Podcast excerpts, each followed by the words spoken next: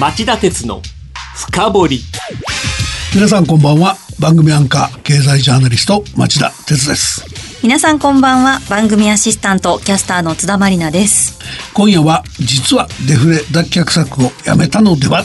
黒田日銀の言う緩和継続の真相と題してお送りします。はい。今日夕方放送の町田鉄の深掘りフロントページでは今週第2位のニュースで名は体を表さず黒田日銀の新たな金融政策というタイトルで黒田日銀の金融政策が従来とは違ったものに変わりつつあるという町田さんのジャーナリストとしての見方をお伝えしました。はいあの昔からね、はい、日銀総裁は肯定部合について嘘をついても良いと言われるほど金融政策はいい意味でも悪い意味でもレトリックが尽くされている分野であり専門家でも機動的に実態を把握するのが難しくさまざまな解釈が成り立つ分野なんです。そうなんですか。だからウォッチャーってたくさんいるわけですね。ああなるほど。じゃあ今回黒田総裁が発表した強力な金融緩和継続のための枠組み強化もそうなんですか？そう言っていいと思います、で今回その名前とか黒田総裁の発言を文字通りに受け止めてその5年以上前から続いているデフレ脱却策が強化されたって解釈しているエコノミストやジャーナリストは多いですよね。うん。今回レトリックを使う理由って何なんですか？あの今回まだ転換の入り口で急ハンドルを切るような変更をやれば株式や債券外国為替の市場が混乱する可能性があるので日銀がてんこ盛りのレトリックを使ってるって言っていいと思います。なるほどでそういう意味では実態が分かりにくくて変わってないって解釈する専門家がいることは理解できます。あの夕方のフロントページで町田さんは今回の黒田総裁の発言を名は体を表さず黒田日銀の新たな金融政策とおっしゃいましたが町田さんは今回発表された日銀の政策どうご覧になってますか？僕はデフレ脱却のゴールだった物価上昇率の達成時期を全く明示しなかったばかりかそのために必要だった量的質的金融緩和の終了につながりかねない弾力化を打ち出しているので黒田日銀はそうは言わないもののデフレ国策終了に向けて舵を切ったんだと見てます。えデフレ克服策の終了どういうことでしょう？あのポイントはスタート以来の柱だった量的質的緩和をやめて、ええ、マイナス金利政策の一本化に絞り始めたことだと思うんですね。はい、でそこには、えー、来年秋に迫った消費増税の実施へ向けた環境整備をしておこうっていう財務省 OB の黒田総裁らしい政策意図が秘められていると見ています。来年秋の消費税アップを睨んでの政策変更ですか。そこで今日はその根拠は何か、はい、その結果経済の何が変わるのか、はい、どういうリスクが生じるのかなどについて分かりやすくお話したいと思ってます。はいではじっくりよろしくお願いします。はい。この番組は大和証券グループ ANA の提供でお送りします。資産運用をお考えの皆様運用は日本株式だけで十分と思っていませんか？話題のスマートフォン、電気自動車、インターネットでのショッピングなど、周りは外国企業で溢れています。大和証券では、お客様の資産に外国株式を加えた運用のご相談を受けたまわっております。アメリカをはじめ、ヨーロッパ、アジアなど、世界およそ20カ国の外国企業の株式に投資が可能で、各種情報も豊富に取り揃えております。外国株式は対話証券。これを機会にぜひご検討ください。外国株式のお取引は株価の変動、為替相場の変動等による損失が生じる恐れがあります。また、お取引にあたっては、契約締結前交付書面等を必ずよくお読みください。登録番号関東財務局長金融商品取引業者第108号の大和証券株式会社がお送りしました。今日の深掘り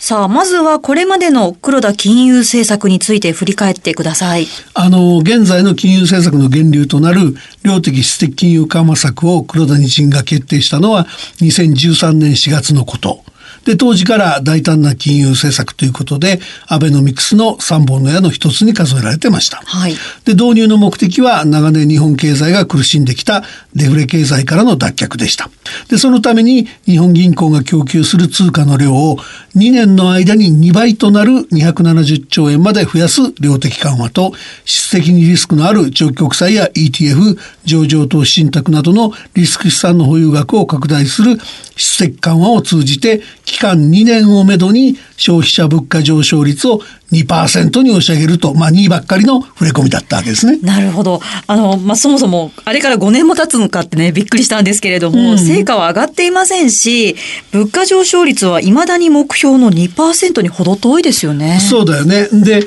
今回の政策決定会合でまとめた経済物価情勢の展望、まあ、通称展望リポートで、はい、特に目を引くのは、その物価上昇率の見通しなんですよ。えー、で今年度従来の前年度比1.3%から1.1%に、来年度は1.8%から1.5%に、そして2020年度は1.8%から1.6%に、それぞれ下方修正しただけじゃなくて、一体いつになったら2%を達成できるかのめども記さなかったんです。で、そもそもこれらの数字の実現性だって疑わしいんですけどね。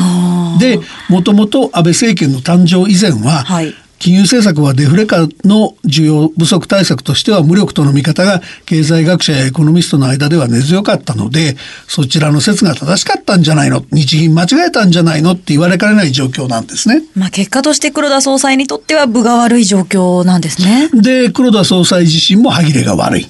記者会見で日本銀行としてはマクロ的な需給ギャップがプラスの状態が続くもとで企業の賃金価格設定スタンスが次第に積極化し家計の値上げ許容度が高まっていけば実際に価格引き上げの動きが広がり中長期的な予想物価上昇率も徐々に高まると見ていますって、まあ、上な見通しをね、述べるにとどまってて。ふわっとしてますね。うん、で、当分の間、消費者物価の前年比2%上昇の実現は難しいと認めてるわけですよ。はい、で、こうした発言は、デフレ脱却っていうテーマが、黒田日銀の政策目的の主眼から外れ始めたことの表れと解釈すべきだと僕は思いますよね。あの、デフレ脱却から外れ始めたというのはどういうことなんですか？そこはですですね、はい、その黒田総裁の記者会見での発言、ええ、総裁はまずその長短金利操作付き量的質的金融緩和の持続性を強化する措置について説明しますって前置きした上で、はい、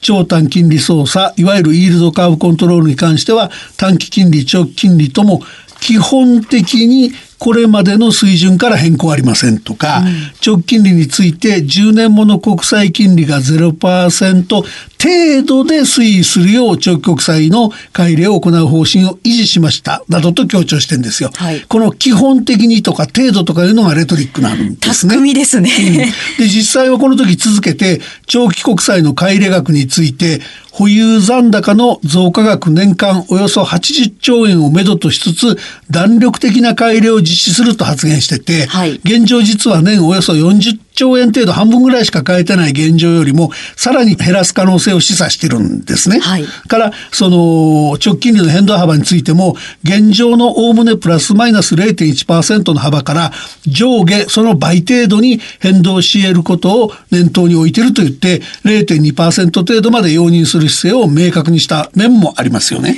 まあそういうことでしたら後退しているって言われても仕方がないと思うんですけどね。で ETF とか J リートの買い入れについても、はい、市場の状況に応じて買い入れ額は上下に変動しうるとしました。はい、で特に ETF については日経平均株価連動型からトピックス連動型にシフトする方針も明らかにした。これって要するに日経平均連動型が多すぎて株価形成を歪めてるっていう批判が高まっていることに対応した措置なんですけども、はい、やんわり言わないと結果として支えてきた株高を崩壊させかねないリスクがあったわけですよね。だからまあまとめるとこれらは経済や市況次第と条件付きながらもはや今までのような大胆な量的質的緩和をやらない方針つまりデフレ脱却策をやらない方針を打ち出したものと言えると思ってんです。なるほど。でも町田さんのような受け取り方をしない人っていうのもきっと多いですよね。いやもちろんだからエコノミストとかジャーナリストの中にはね黒田総裁の言葉をその言葉通り真に受けて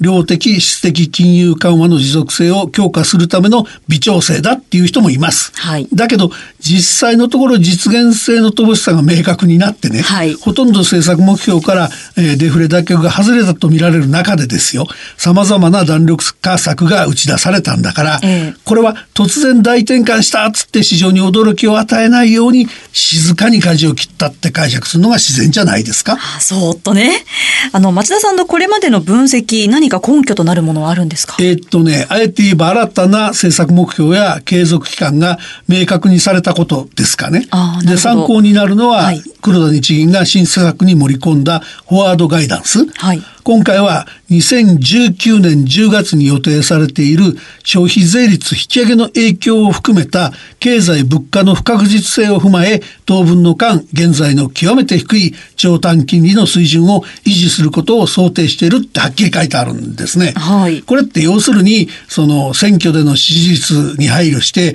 安倍政権が消費税率10%への増税をこれまで2回にわたって先送りしてきたでしょ。はいあのことを思い出させますよね。あ先送りの経緯ですか？ですね。で、日銀出身のあるエコノミストなんか、消費増税まで極めて低い長短金利の水準を維持するっていう文言は、黒田総裁が安倍総理に対して、消費税率引き上げがなければ緩和を継続するかどうか分かんないですよっていうメッセージを突きつけて、はい増税の着実な実施を促したって解釈してるんですよね。ええまあ財務官僚出身の日銀総裁らしいでしょって言うんですよね。まあ僕はまあそこまではさすがにうがちすぎかもしんないと思いますけども、だけど経済が下振れして消費増税の3度目の延期っていう事態に陥らないように経済を下支えしていく意図が日銀にあるのは明らかだと思いますよね。なるほど。そろそろ時間もなくなってきましたので、まとめていただけますでしょうか。はい、あのそうは言ってもフォワードガイダンスって日銀の手足を縛るものですから、はい極めて低い長短金利の水準の維持にこだわって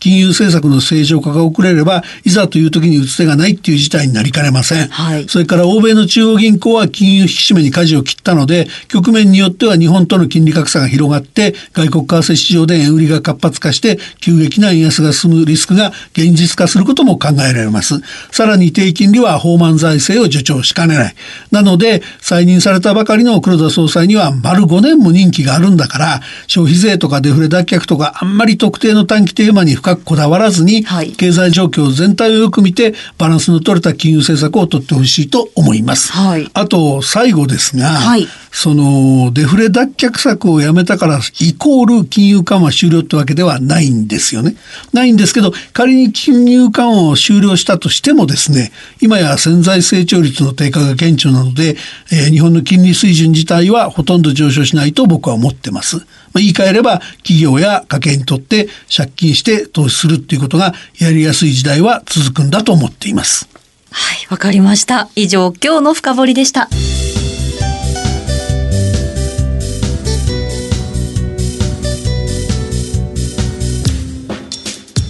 町田鉄の深掘り今夜は、実はデフレ脱却策をやめたのでは？黒田日銀の言う緩和継続の真相と題してお送りしました。番組への感想、ご質問などありましたらぜひメールでお寄せください。メールはラジオ日経ホームページ内の番組宛てメール送信フォームからお送りください。お待ちしています。番組を聞きのあなた来週も徹底的に深掘ります。それではまた来週です。さようなら。この番組は、大和証券グループ、ANA の提供でお送りしました。